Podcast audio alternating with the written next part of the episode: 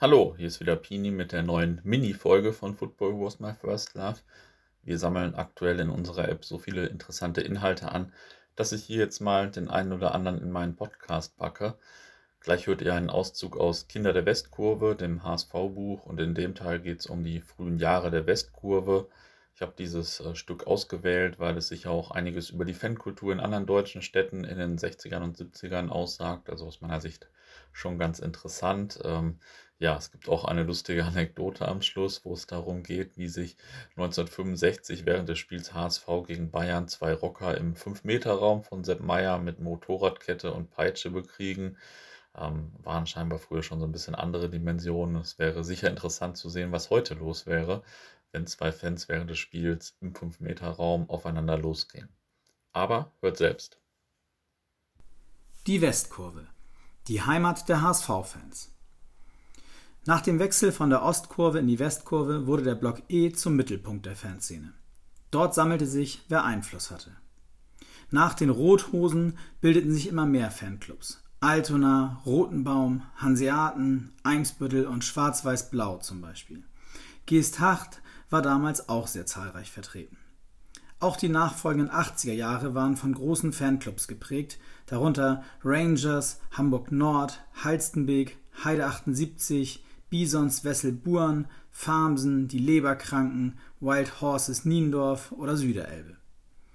Eine wahre Fanclub-Gründungswelle erfasste die HSV-Szene in den nächsten Jahren.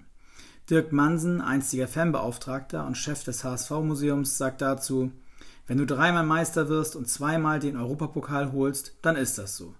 Die Fanszene war damals total auf Fanclubs fixiert. Christian Reichert, später zeitweise HSV-Vorstandsmitglied und ebenfalls ein Kind der Westkurve, ergänzt, das war auch nicht so formal wie heute mit dem UFC-Status. Bei mir in der Schule gab es die Golden Eagles. Das waren vielleicht 20 Jungs und drei Mädchen. Die haben gesagt, sie seien jetzt ein Fanclub haben sich eine Kutte machen lassen mit einem Motiv, in diesem Fall natürlich ein goldener Adler, und schon waren sie präsent. Das ging ganz einfach und ohne jede formale Hürde. Aber die Strukturen innerhalb der Fanclubs waren viel strikter als heute. Da gab es strenge Regeln und Vorgaben, die eingehalten werden mussten, wenn man dazugehören wollte. Wer zum Beispiel bei den Fanclub-Abenden zweimal nicht dabei, oder ein dabei war oder ein Spiel verpasste, musste eine Strafe in die Fanclub-Kasse zahlen oder man musste zu einer Mindestanzahl von Auswärtsspielen mitfahren. Die zwölf ältesten noch existierenden HSV-Fanclubs sind Rothosen, Löwen, Amorbach, Uns Uwe Warendorf, Seehafenstadt Emden, HSV-Fanclub Elbe 78, Heide 78, Lohbrügge, Rothemden, Main und Spessart, Blue Devils, die Igel, KDGH, und es gibt auch Fanclubs, die ihren Namen sogar beim Amtsgericht eintragen ließen, wie etwa Blauer Stern Schaumburg e.V., Fußballfreunde Heidberg Mustin e.V. oder Uns Uwe e.V. aus Warendorf.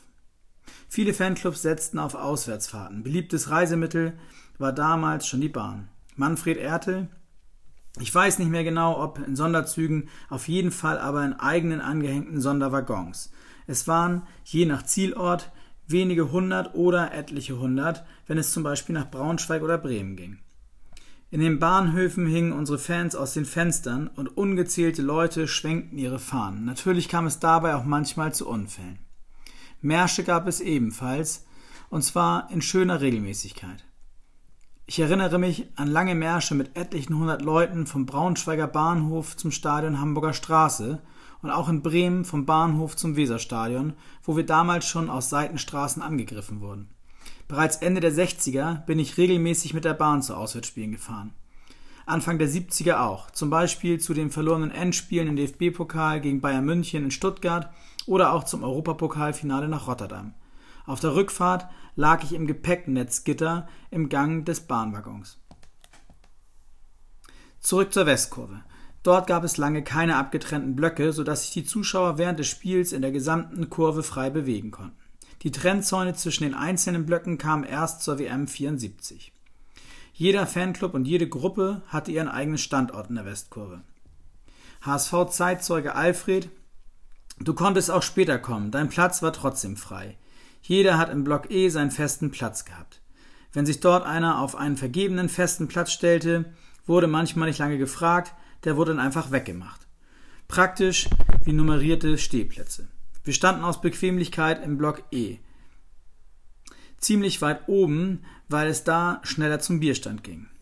Michael von den Rothosen kann das bestätigen.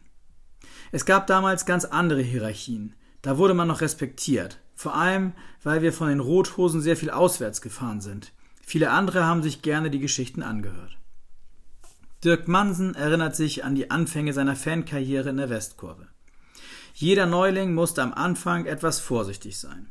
Da war Zurückhaltung angesagt.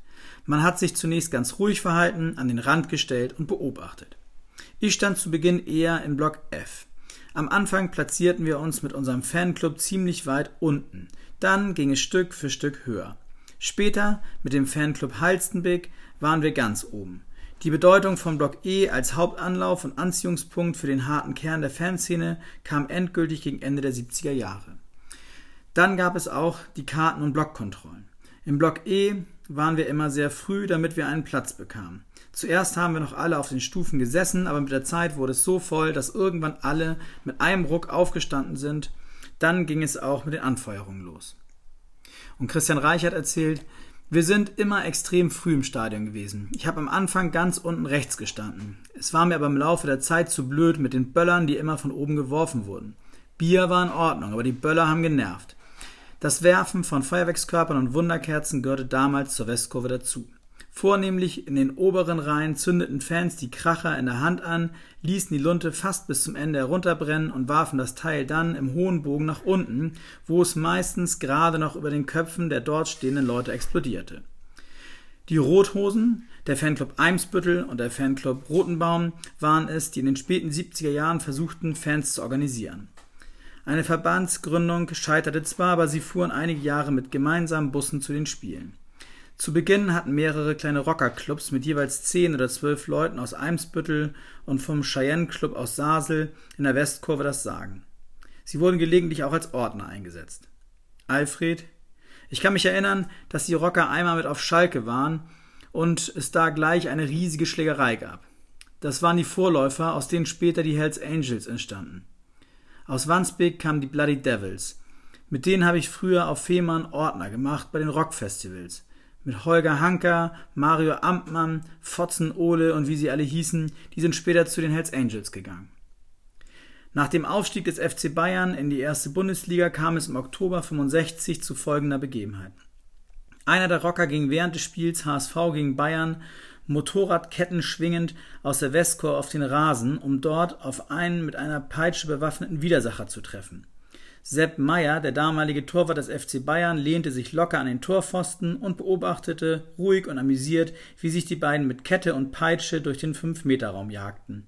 Es dauerte eine ganze Weile, bis die Polizei die beiden Kontrahenten vom Rasen entfernt hatte und das Spiel weitergehen konnte. Hohe Zäune zwischen Kurven und Rasen gab es nicht, so dass es ein leichtes war, auf den Rasen des Volksparkstadions zu gelangen